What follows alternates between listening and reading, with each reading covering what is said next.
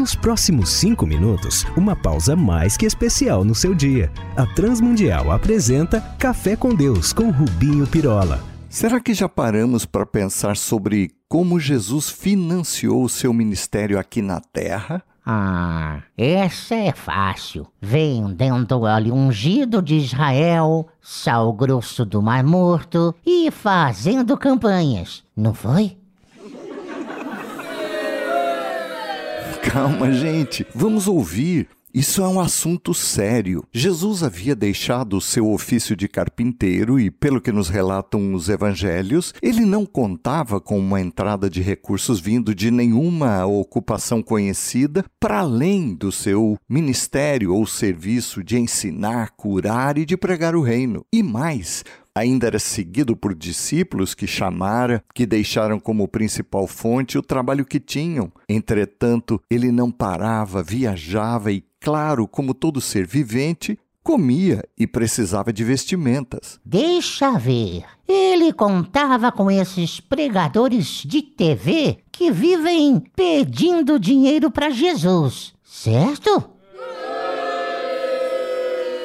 Eita, rapaz, você tá terrível hoje. É, mas não. Em Lucas 8, de 1 a 3, lemos que Jesus percorria cidades e povoados, anunciando as boas novas sobre o reino de Deus, acompanhado dos doze. E prestem atenção, e também com ele andavam algumas mulheres que tinham sido curadas de espíritos imundos e de enfermidades, e dentre elas estavam Maria Madalena. Eita! Não era essa sujeita que rodava bolsinha na. Não, preste atenção. Não existe um só relato sobre ela ter tido uma vida como prostituta, como persiste até hoje. Claro, isso foi inventado há séculos, mas não tem comprovação nos escritos, apenas que ela era de quem o Senhor havia expulsado sete demônios. E nada, em absoluto, algo contra sua idoneidade moral. Mas havia outras mulheres, Joana, esposa de Cusa, administrador de Herodes, e provavelmente alguém de boa situação econômica, Susana e muitas outras que, atenção, contribuíam com seus próprios recursos para o sustento de Jesus e seus discípulos.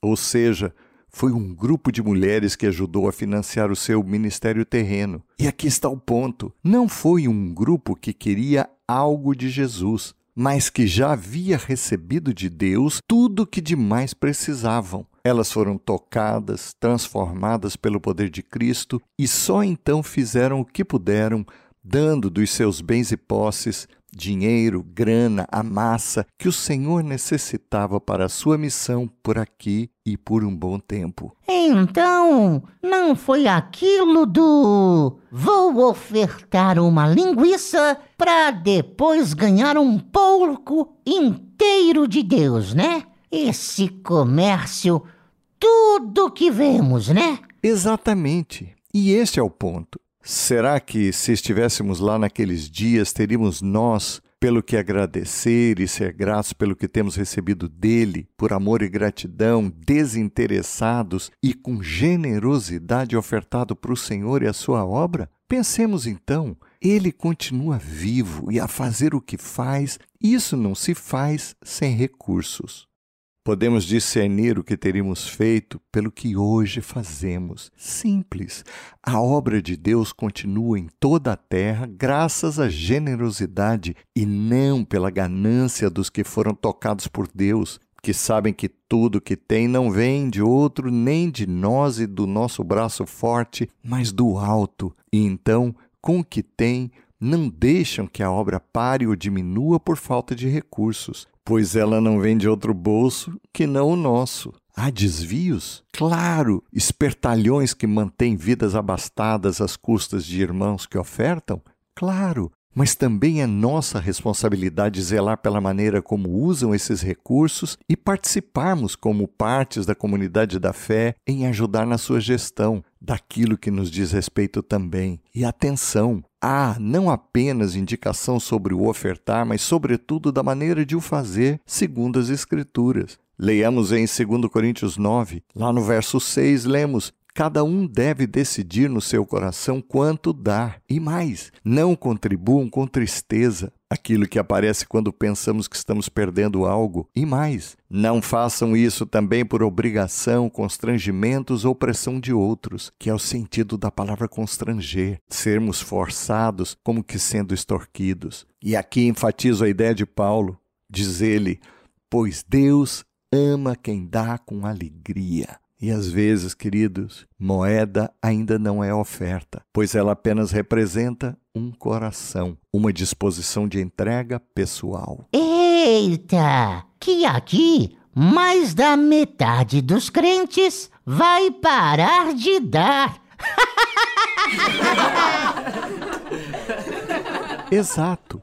E mais, Nada dessa de dizer que o que damos é na confiança do que os administradores farão com os recursos. Não. Se somos partes do corpo integrados numa comunidade, é nossa responsabilidade zelar e ajudar na gestão, zelando para que esses recursos cheguem ao destino proposto e Deus seja com isso glorificado. E cá, aproveito e agradeço de coração pelo que temos recebido de todos os que ofertam para a rádio aqui e em Portugal e nos mais de 160 países onde estamos, levando a palavra de Deus em 304 línguas e dialetos em todo o mundo. Que o Senhor vos abençoe.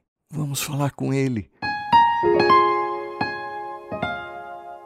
Pai amado, obrigado pelo que tu tens nos dado em cada dia, tudo de que precisamos. Ajuda-nos a que sejamos liberais no ofertar e mais, com o espírito correto, pois somos-te gratos. Por Jesus pedimos-te. Amém. Olá, amigos. Escrevam para a RTM aqui ou lá em Portugal, trazendo a sua dúvida, sugestão, crítica, para que os possamos servir ainda mais. Um abraço nosso, meu e de toda a equipe que prepara este café.